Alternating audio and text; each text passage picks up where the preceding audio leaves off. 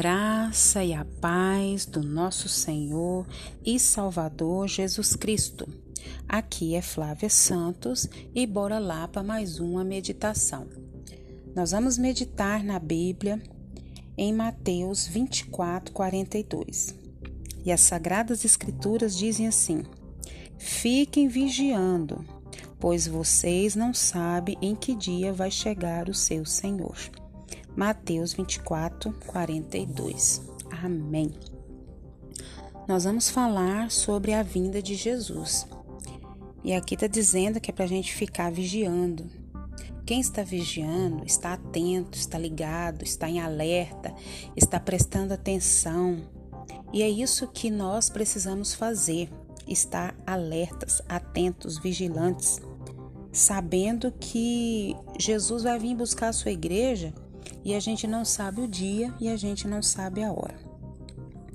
Conta-se que certa feita, uma mãe falou para um filho assim: Você levaria o pastor na sua motocicleta?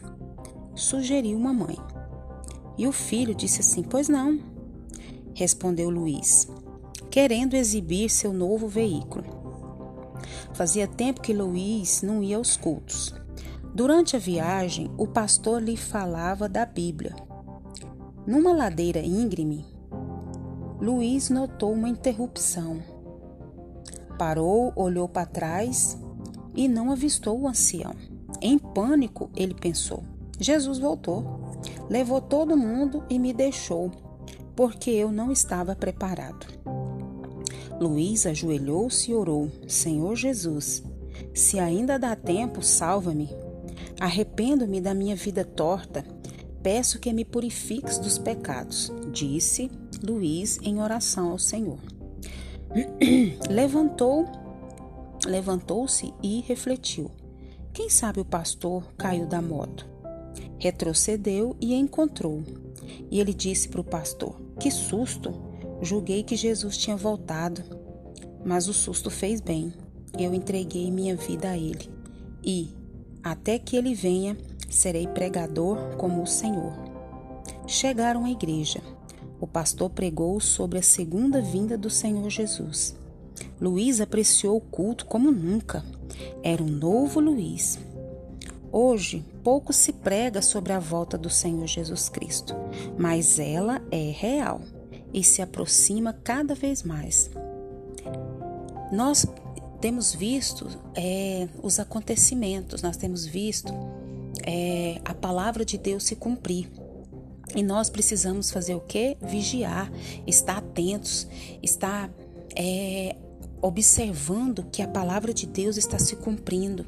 E nós precisamos fazer o que? Tomar posição, nos arrepender, pedir perdão ao Senhor dos nossos pecados, das nossas fraquezas, das nossas iniquidades. Precisamos pedir ao Senhor perdão.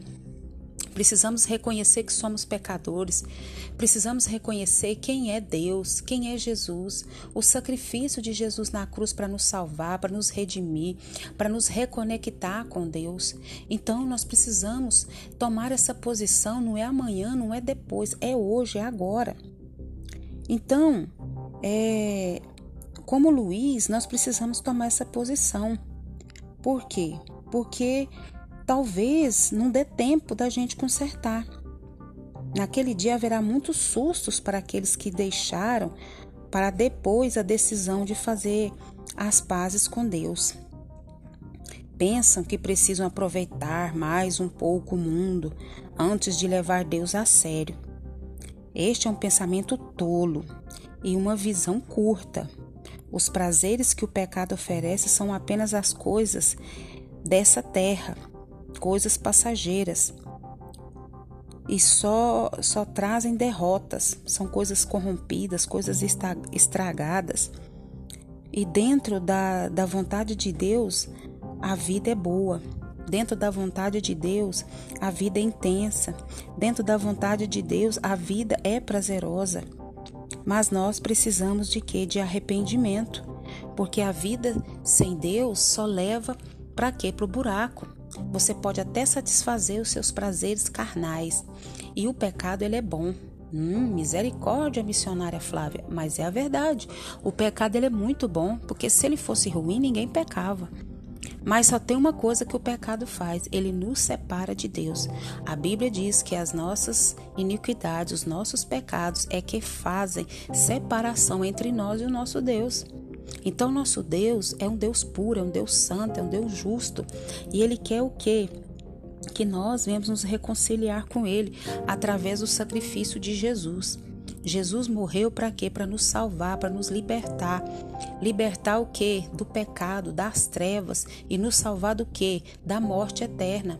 Porque a morte eterna nada mais é do que passar a eternidade longe de Deus.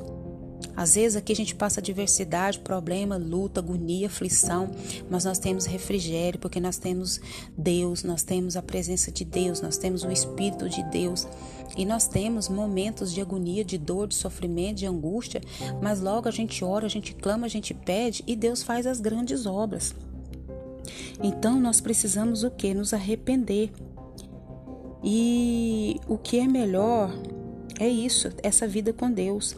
E com Deus não há o risco de perder a chance de entrar na vida eterna em paz. Por quê? Porque nós estamos com Ele, então nós não vamos perder, nós vamos é ganhar. Então nós precisamos olhar para a nossa vida, parar, olhar o mundo.